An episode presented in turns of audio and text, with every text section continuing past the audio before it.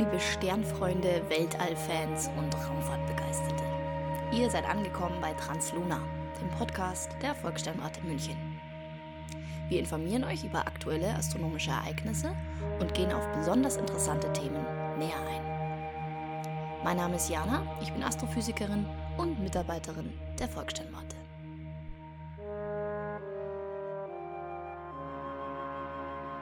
Lange ist es her, dass wir das letzte Mal uns gehört haben und ich komme heute zurück mit einer ganz besonderen Folge.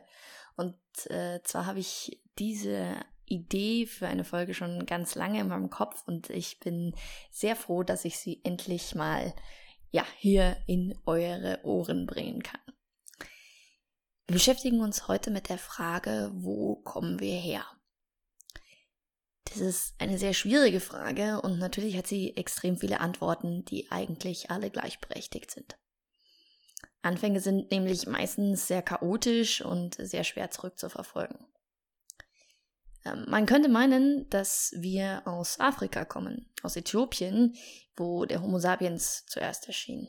Oder wir gehen weiter zurück, zum Beispiel zu Australopithecus afarensis, die Spezies, zu der Lucy auch gehört, deren Skelett gefunden wurde und die vor gut 3,2 Millionen Jahren lebte. Oder wir gehen 60 Millionen Jahre zurück, als Purgatorius, das rattenartige Wesen und der Vorfahr aller Meerkatzenverwandter, durch das Unterholz raschelte. Ja, nichts hält uns davon ab, zurück zu Luca zu gehen, dem Last Universal Common Ancestor, der vor vier Milliarden Jahre auf der Erde rumdümpelte.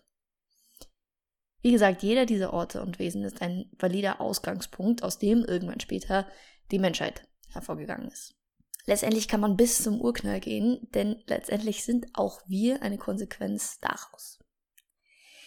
Ich stellte mir aber mal die Frage, wie wir einer anderen Zivilisation wohl unsere Herkunft erklären würden. Wie beschreibst du deine Heimat einer interstellaren Spezies, die durch die Milchstraße zieht?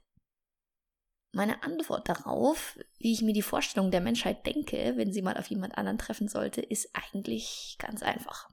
Du sagst, hallo, wir sind die Menschheit, wir kommen von einem kleinen blauen Planeten, den wir Erde nennen, und dieser kreist wiederum um einen mittelmäßigen G-Stern, den wir Sonne tauften. Ein möglicher Ausgangspunkt für die Menschheit ist also unser Heimatstern, die Sonne. Sie macht so vieles möglich und ist der Ankerpunkt, um den sich buchstäblich unsere Welt dreht. Ein Stern als Hinweis auf eine Heimat ist auf galaktischer Ebene schon viel hilfreicher als eine Nation oder geschweige denn ein Dorf. Die Sonne selbst begann vor 4,6 Milliarden Jahren, wenn man das überhaupt so nennen kann. Während wir oft von Sonne, Mond und Sternen hören, vergessen wir dabei, dass die Sonne ein Stern ist. Genau wie die allermeisten der tausend kleinen Lichter, die wir nachts am Himmel bewundern können. Und sie ist nur deshalb so enorm und wichtig für uns, weil sie verhältnismäßig halt sehr nah an uns dran ist. Schlappe acht Minuten braucht das Licht der Sonne zur Erde und um den nächsten Stern zu erreichen, muss es vier ganze Jahre reisen. Die Sonne ist tatsächlich ein eher kleiner Stern und trotzdem trumpft sie natürlich für uns über alle anderen. Eine große Kugel Plasma, die sich dreht und in ihrem Kern Wasserstoff zu Helium fusioniert, und sie versorgt natürlich das gesamte System mit ihrer Energie. Aber wie entstand so eine heiße Gaskugel mitten in der Leere des Weltalls? Woher kommt diese Kerze in der großen Dunkelheit? Also vor 4,6 Milliarden Jahren, da gab es noch keine Sonne, nur eine Wolke aus molekularem Gas, die lose zusammengehalten wurde. Und diese Ruhe wurde dann je gestört von einem der gewalttätigsten Ereignisse des Universums, einer Supernova aus einem sterbenden, gigantischen Stern. Im Falle der Entstehung der Sonne gab es vielleicht sogar mehrere Supernovae in der Nähe. Diese Schockwelle der Supernovae brachte dann die Gaswolke dazu zu kollabieren. Dadurch begann sie sich aufgrund der Erhaltung des Drehimpulses immer schneller zu drehen. Das ist äh, wie bei einem Eiskunstläufer, der sich mit ausgestreckten Armen sehr langsam dreht und sobald er die Arme einzieht, beginnt er schnell zu rotieren. Ja, das einfallende Material erzeugte dann sehr starke Hitze im Inneren, wo der Druck sich langsam aufbaute und die meiste Masse bald konzentriert war. Irgendwann entstand im Kern der Wolke ein Protostern. Die Überreste der Wolke, die verteilten sich als flache Scheibe um den jungen Stern. Das nennt man dann eine protoplanetare Scheibe, also aus der gingen dann die Planeten hervor, so wie wir sie heute kennen. Aber noch ist der Stern nicht massereich genug, um Kernfusion in seinem Inneren zu zünden. Aber ganz dunkel ist es um ihn herum nicht. Er beleuchtet bereits seine Umgebung, zunächst nur durch den Einfall von Material und später durch seine eigene Kontraktion. Für 10 Millionen Jahre sammelt also die junge Sonne Material, bis ihre Masse groß genug ist, um im Inneren genug Hitze und Druck aufzubauen, sodass Wasserstoff zu Helium verschmelzen kann. Zu diesem Zeitpunkt, genau dann nämlich, wird sie ein Hauptreihenstern und beginnt ein Equilibrium, also ein Gleichgewicht zwischen ihrem Strahlungsdruck durch die Kernfusion und dem Gewicht ihrer eigenen Masse aufzubauen, welches nach innen drückt. Noch gibt es natürlich keine Planeten, die der Sonne Gesellschaft leisten und trotzdem ist sie nicht ganz alleine.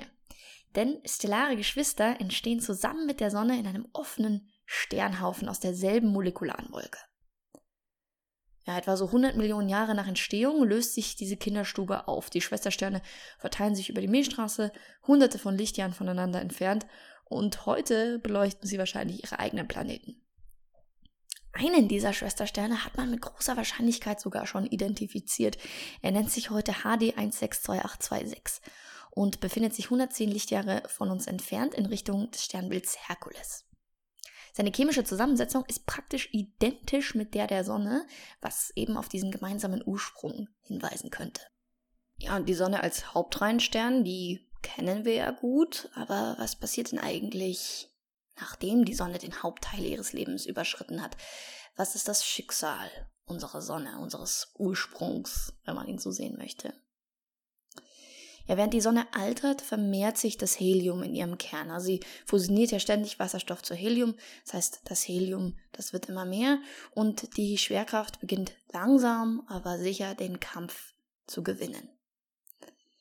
Die Schwerkraft drückt jetzt dann immer stärker auf den Kern und dieser heizt sich enorm auf. Das bedeutet, die Sonne wird heller. Das ist übrigens nicht ein Prozess, der irgendwann in der Zukunft beginnen wird, sondern selbst die Dinosaurier kannten bereits eine etwas dunklere Sonne als wir. Der Zeit wird dieser Prozess dann natürlich immer schneller. Momentan vergrößert die Sonne ihre Helligkeit um etwa ein Prozent alle 100 Millionen Jahre. Tatsächlich wird die Erde weit bevor die Sonne die Hauptreihe verlässt nicht mehr bewohnbar sein, da die Sonne schlicht zu heiß geworden ist. Die Erde wird das gleiche Schicksal ereilen wie wohl jeden anderen Planeten in der habitablen Zone um seinen Stern. Sie wird am CO2 ihrer dicken Atmosphäre ersticken, so ähnlich wie das bereits bei Venus passiert. Irgendwann wird die Sonne die Atmosphäre der Erde zerstören und unsere Ozeane werden verdampfen. Wenn die Sonne dann endlich die Hauptreihe verlässt und die Wasserstoffvorräte im Kern zur Neige gehen, beginnt sie sich aufzublähen und das ist der Beginn ihrer Phase als roter Riese. Unsere einstig gelbe Sonne wird Venus und Mars verschlingen und vielleicht sogar die Erde. Falls es direkt so weit kommt, wird unser kleiner blauer Planet innerhalb eines einzigen Tages Geschichte sein. In den äußeren Schichten der Sonne beginnt das Wasserstoffbrennen, was die Helligkeit weiter verstärkt, und am Ende wird die Sonne tausendmal heller sein, als sie es heute ist. Die stärkere Strahlung wird auch vor den Atmosphären der äußeren Planeten nicht halt machen und vielleicht erreicht die Sonne sogar mit den Ausläufern ihrer Hülle die bis dahin skelettierten Gasriesen.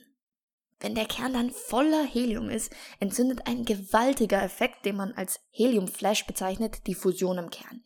Innerhalb von Minuten wird 40 Prozent der Masse der Sonne von Helium zu Kohlenstoff fusioniert, die Sonne schrumpft wieder und verdunkelt sich und für die nächsten 100 Millionen Jahre verbrennt sie dann Helium, bis auch dieses wieder knapp wird und sie erneut beginnt sich aufzublähen.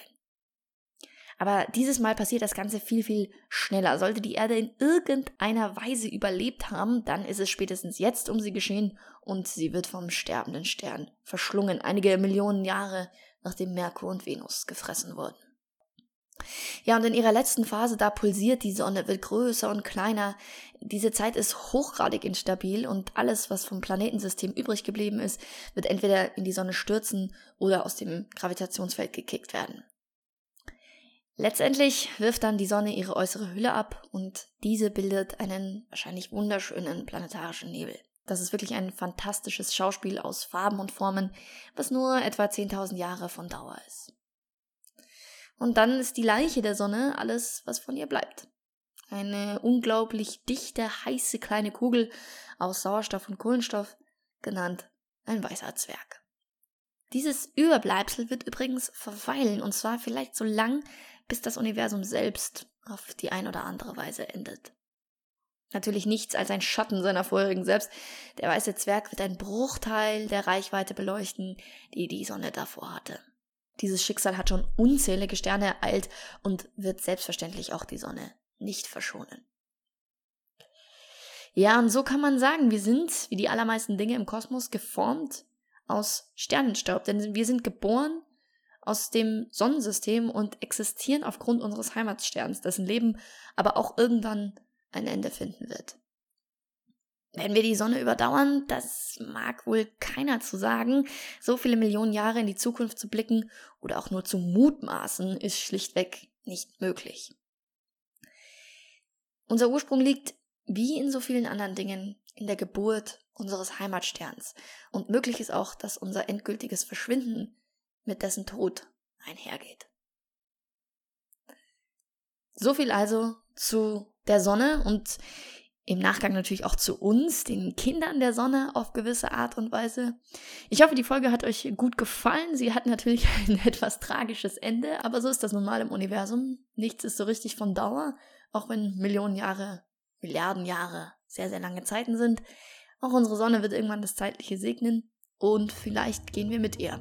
Aber das kann ich leider hier in diesem Podcast noch nicht vollständig beantworten. Ich wünsche euch noch einen schönen Sommer und wir hören uns beim nächsten Mal wieder.